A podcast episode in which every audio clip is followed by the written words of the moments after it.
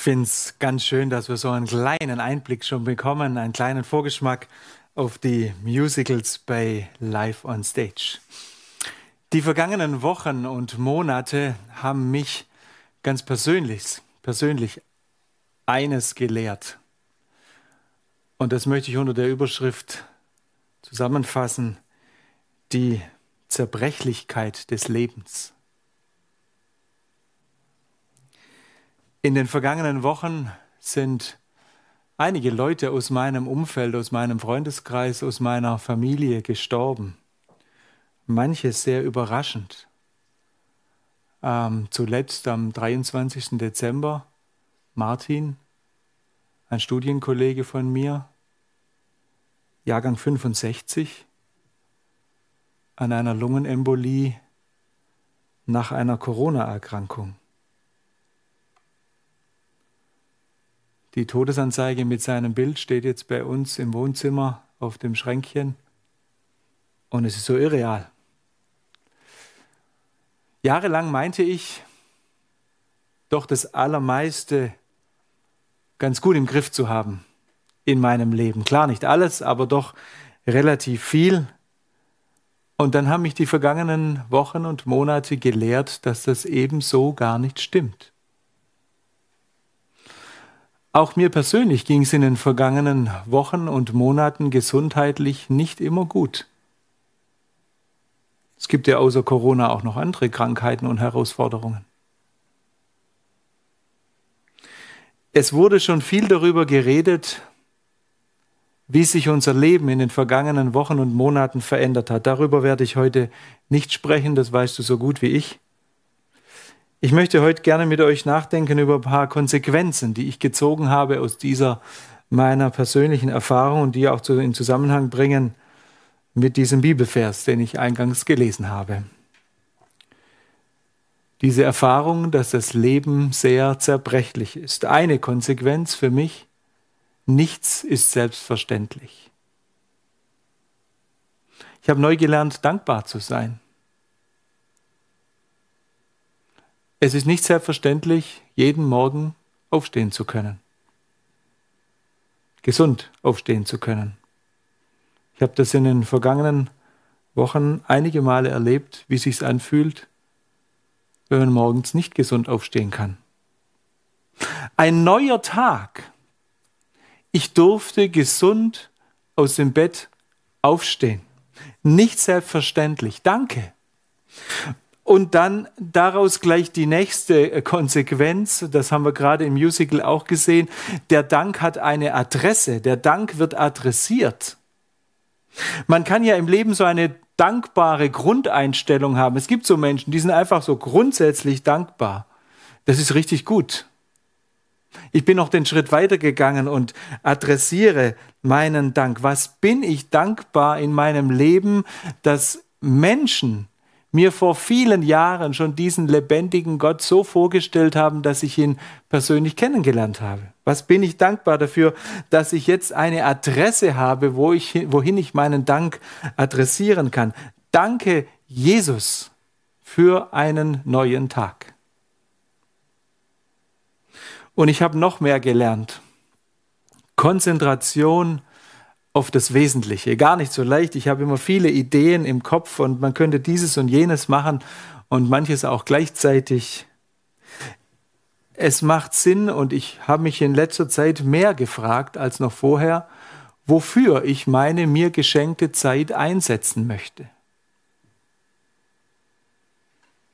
Es ist ein spannender Gedanke, auch dahingehend, weil wir ja gar nicht wissen, wie viel geschenkte Lebenszeit wir haben. Ich habe mich oft ertappt dabei zu denken, naja, in 20 Jahren machen wir es so und in 30 dann geht es so. Mein Studienkollege, Jahrgang 65, ist am 23.12. verstorben. Seine Lebenszeit war zu Ende. Keiner von uns weiß, wie viel Lebenszeit haben wir. Es kann dich jetzt verrückt machen und unter Druck bringen. Es kann dich aber auch entspannen und befreien und sagen, okay, jetzt schauen wir Schritt für Schritt, für was möchte ich meine Lebenszeit einsetzen. Und dafür gibt es sehr viele Optionen. Ein Ziel, was mir wichtiger geworden ist, und vielleicht kannst du dich da heute einkaufen oder das so ähm, für dich auch persönlich annehmen. Ich möchte gerne verstärkt Menschen einladen an Gottes Tisch. Jetzt sagen manche, die mich schon länger kennen, naja, das wollte er ja schon immer und er hat so eine evangelistische äh, Grundhaltung. Ja, die habe ich, aber ich möchte es verstärken. Ich möchte es intensivieren. Menschen einladen, Gott kennenzulernen. Wozu? Meine Erfahrung gerade in den vergangenen Wochen, ich kenne keinen besseren Gastgeber als diesen Gott. Ich kenne keinen besseren Ort für Frieden und Versöhnung, für Trost, für Hoffnung, für Geborgenheit, für Nähe als diesen Gott. Deshalb will ich liebend gern Menschen an diesen Tisch einladen und sage, lern den Gastgeber kennen. Live on Stage ist dieses Jahr so eine wunderbare und eine geniale Möglichkeit, Menschen einzuladen, an Gottes Tisch Platz zu nehmen und den Gastgeber kennenzulernen. Logisch, es gibt noch viele andere Möglichkeiten und das ist auch gut, aber wir wollen uns als Gemeinde in diesem Jahr darauf konzentrieren. Das ist der Fokus. Menschen einzuladen, an Gottes Tisch Platz zu nehmen. Zwei Fragen habe ich. Die erste Frage an dich, der du noch nicht an Gottes Tisch Platz genommen hast. Wir bleiben mal bei dem Bild, es passt einfach sehr gut heute und du kannst dir das hoffentlich gut vorstellen. Was hält dich ab, an Gottes Tisch Platz zu nehmen? Du musst nicht warten bis zum Herbst in der Schwabenhalle, dort hast du die Gelegenheit dazu, dann, aber du musst nicht warten. Warum so lange warten? Du kannst dort und du wirst dort die Einladung Gottes hören. Wir werden es nachher im letzten Lied auch nochmal sehen, wie das äh, dann sich anhört und anfühlt. Und du kannst das auch schon als Gelegenheit nehmen, heute für dich diese Einladung Gottes anzunehmen, an seinem Tisch Platz zu nehmen. Was hält dich ab, an Gottes Tisch Platz zu nehmen? Kurze Pause zum Nachdenken, so für dich Gedanken sortieren. Das ist ja eine sehr persönliche Frage und ich hoffe, dass du darauf eine Antwort hast.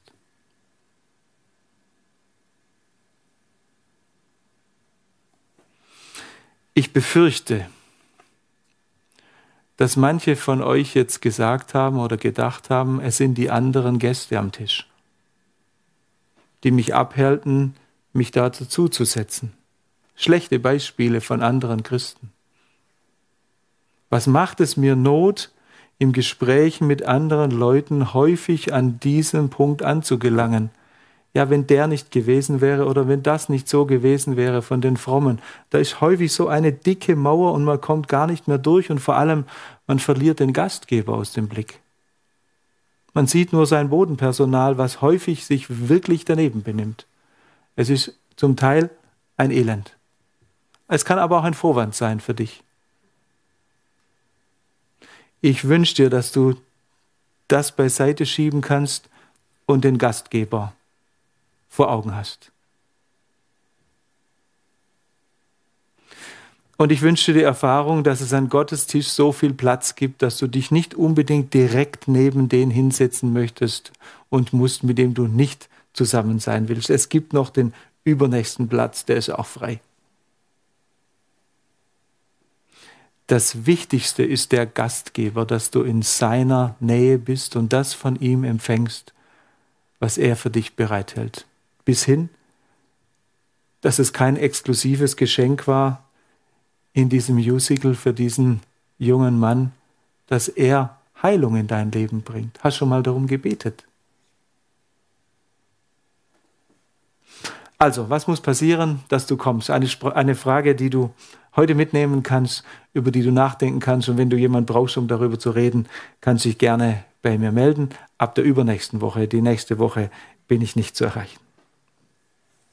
Zweite Frage an diejenigen, die schon Platz genommen haben. Und das sind ja einige. Das ist ja schon eine riesige Tafelrunde. Manche sitzen da schon sehr lange und es geht ihnen gut und das ist hervorragend.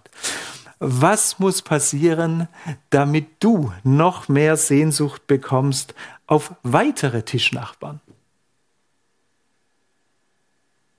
Keine Ahnung, wie groß deine Sehnsucht aktuell ist, dass weitere Menschen an diesem großen Tisch Platz nehmen. Wenn du mal so eine Skala für dich machen würdest, so von 0 bis 100, nur für dich, du musst jetzt keine Zahl sagen, äh, weder äh, online zu Hause noch hier im Saal, aber nur mal für dich, dass du es mal so klar hast, für dich, wie groß ist deine Sehnsucht in aktuell, dass Menschen an diesem Tisch Gottes Platz nehmen.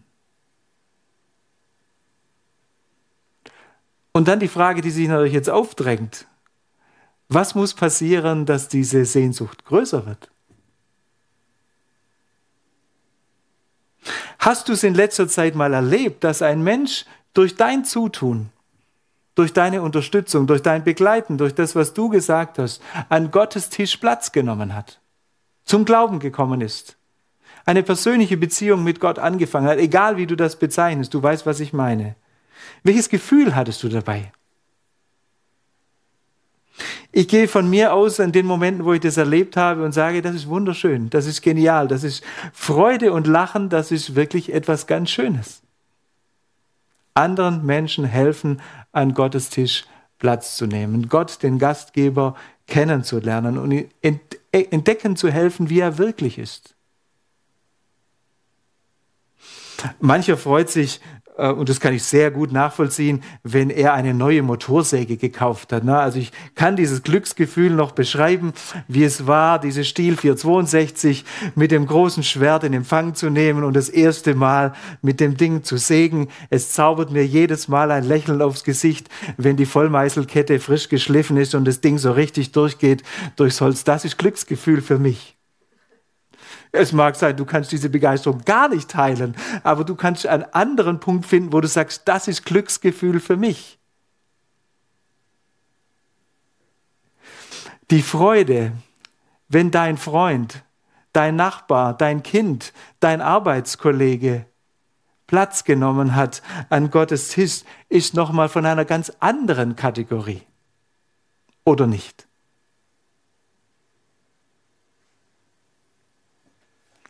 Ich habe in den vergangenen Jahren und Jahrzehnten, ich habe in der Vorbereitung festgestellt, ich bin schon ein ganz schön alter Sack. Ja, also es sind schon so viele solche Veranstaltungen gewesen in einer ähnlichen Richtung wie jetzt Live on Stage. Live on Stage wird natürlich die allerbeste werden, davon bin ich überzeugt. Dieses Mal und dann kann man sagen, ja, wir haben schon so viel solche Sachen gemacht und ja, und es hat auch nicht wirklich was bewirkt und ach ja, es war viel Arbeit, aber wenig Ertrag.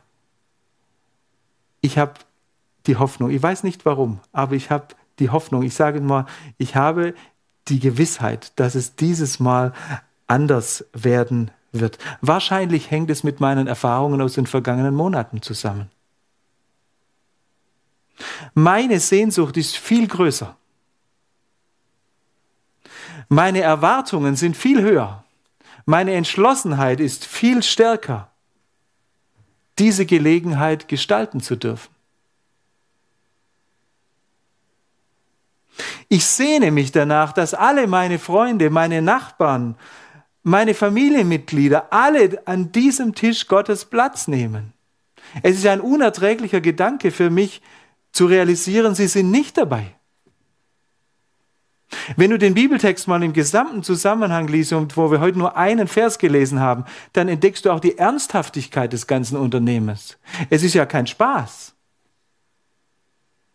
Ich gehe davon aus, ich verspreche es noch nicht sicher, aber ich gehe davon aus, dass ich in den nächsten Wochen den gesamten Bibeltext mit euch nochmal anschauen möchte. Aber du kannst jetzt schon nachlesen, Lukas Evangelium Kapitel 13, dort wirst du es finden.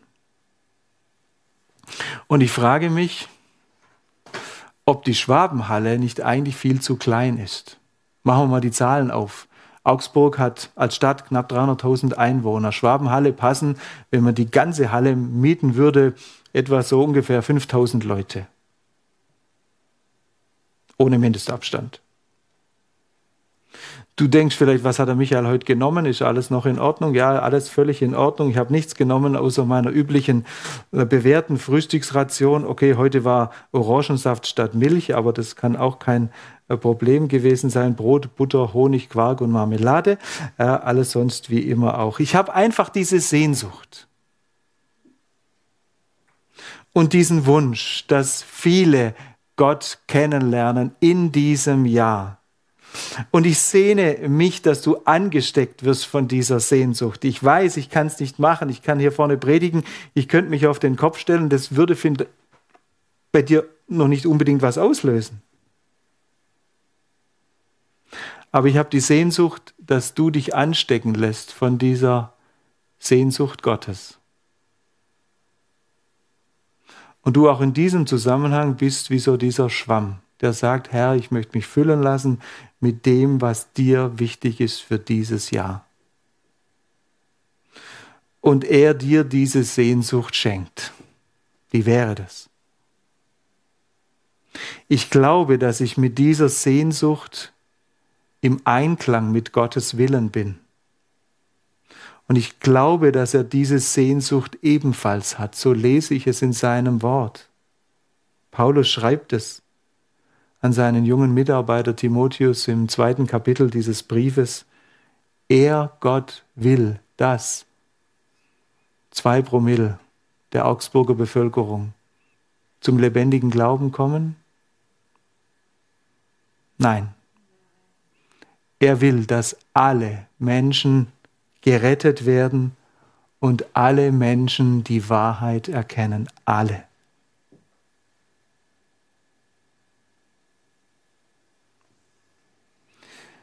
Warum ist es dieses Jahr so bei mir? Frage ich mich und fragst du dich vielleicht auch. Intensiver, sehnsüchtiger, erwartungsvoller.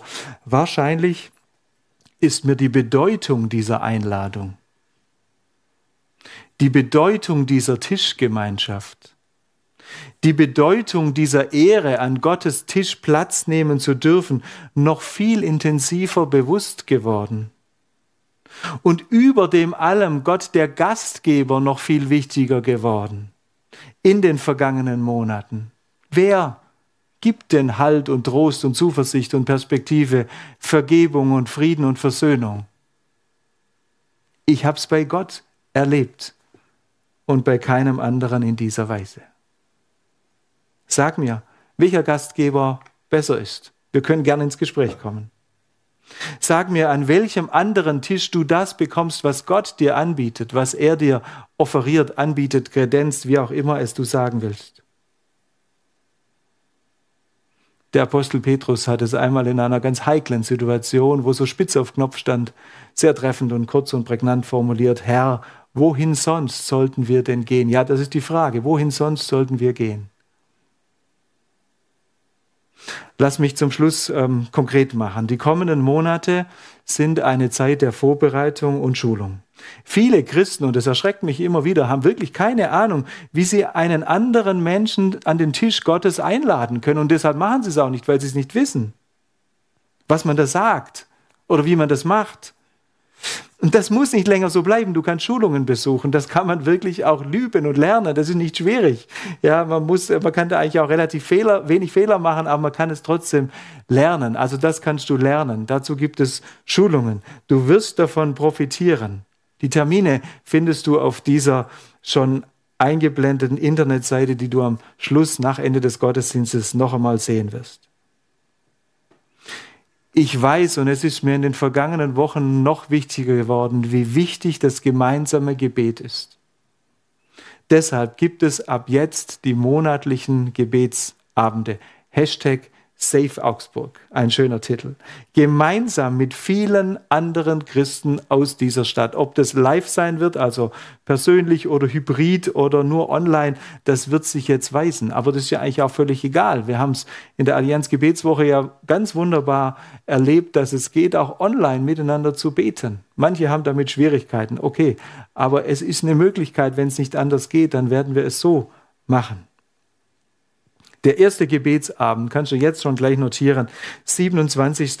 Februar in der Gemeinde Neues Leben, 20 Uhr. Unten für die, die heute im Saal sind, das sind die Zettel, die könnt ihr gerne mitnehmen. Das sind auf der Rückseite alle Termine drauf. Auf der Internetseite stehen sie natürlich auch. Und jetzt noch ganz wichtig, unsere Kleingruppen unserer Gemeinde werden in den kommenden Wochen aller Voraussicht nach eine ganz wichtige Rolle spielen. Kommende Woche haben wir als Gemeindeleitung zusammen mit den Kleingruppenleitern und auch den Diakonen aus dem erweiterten Leitungskreis ein Meeting, wo wir diese Dinge, die wir als Gemeindeleitung überlegt haben, miteinander besprechen wollen. Also Kleingruppenleiter, äh, Diakone, falls ihr noch nicht bei der Doodle-Umfrage mitgemacht habt, bitte schnell, damit wir den gemeinsamen Termin finden. Wir werden euch informieren, natürlich, sobald es spruchreif ist, wie es da weitergeht. Wir haben gute Ideen, die uns, glaube ich, als Gemeinde an dieser Stelle auch ein gutes Stück weiterbringen werden. Als Gemeindeleitung ist es unsere Aufgabe, Rahmenbedingungen zu schaffen. Das ist unsere Aufgabe. Mindestens genauso wichtig ist aber deine Haltung, die du dann dazu einnimmst. Und ähm, dazu, daran können wir als Gemeindeleitung nicht so viel ändern. Wir wünschen uns sehr und ich bete auch dafür, dass du dich da mit einreihen kannst und mit uns gemeinsam auf den Weg machst. Bei allen offenen Fragen, bei aller Unsicherheit, die uns alle miteinander gerade in diesen Tagen beschäftigen. Lass uns nächste Schritte miteinander gehen. Ich habe dafür gebetet und ich werde es auch weiter tun, gerade in der kommenden Woche, dass die Leidenschaft bei mir, aber auch bei dir, ob du jetzt hier im Saal sitzt oder zu Hause bist, dass die Leidenschaft, Menschen an den Tisch Gottes einzuladen, größer wird.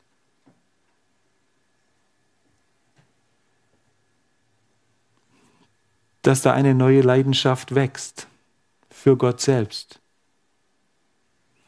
für seine Liebe zu dir, für seine Barmherzigkeit zu dir, für seine Treue zu dir und noch so viel mehr Gottes zu dir.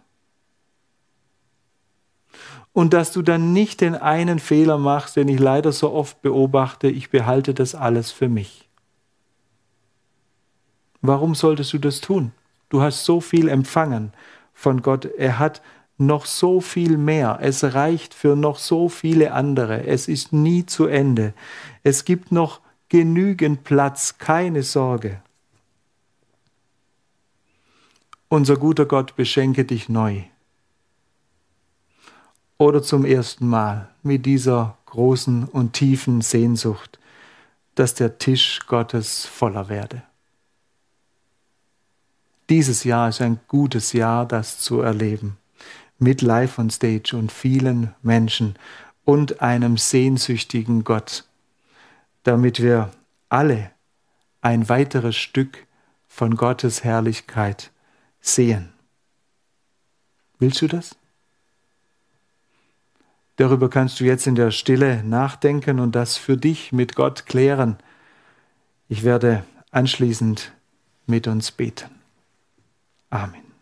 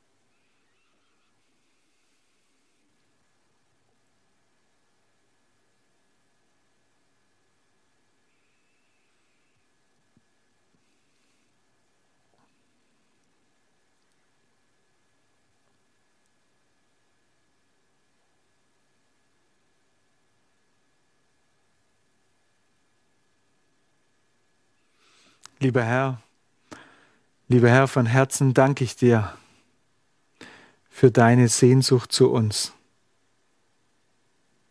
nach uns. Danke, dass du dich sehnst nach deinen Menschen. Danke, dass du alles getan hast, damit wir an deinem Tisch Platz nehmen können. Danke, Jesus dass du deine Liebe so unter Beweis gestellt hast. am Kreuz. Danke, dass noch viele freie Plätze sind.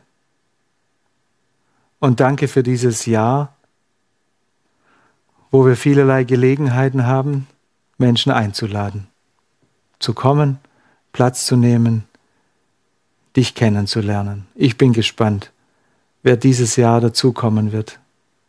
Und ich bete, dass du zunächst an unseren Herzen arbeitest, die schon an diesem Tisch sitzen. Dass wir erfüllt werden von der Freude, da sitzen zu können. Und dass wir erfüllt werden mit der Sehnsucht, andere Menschen dazu einzuladen. Danke für diese gemeinsame Kampagne.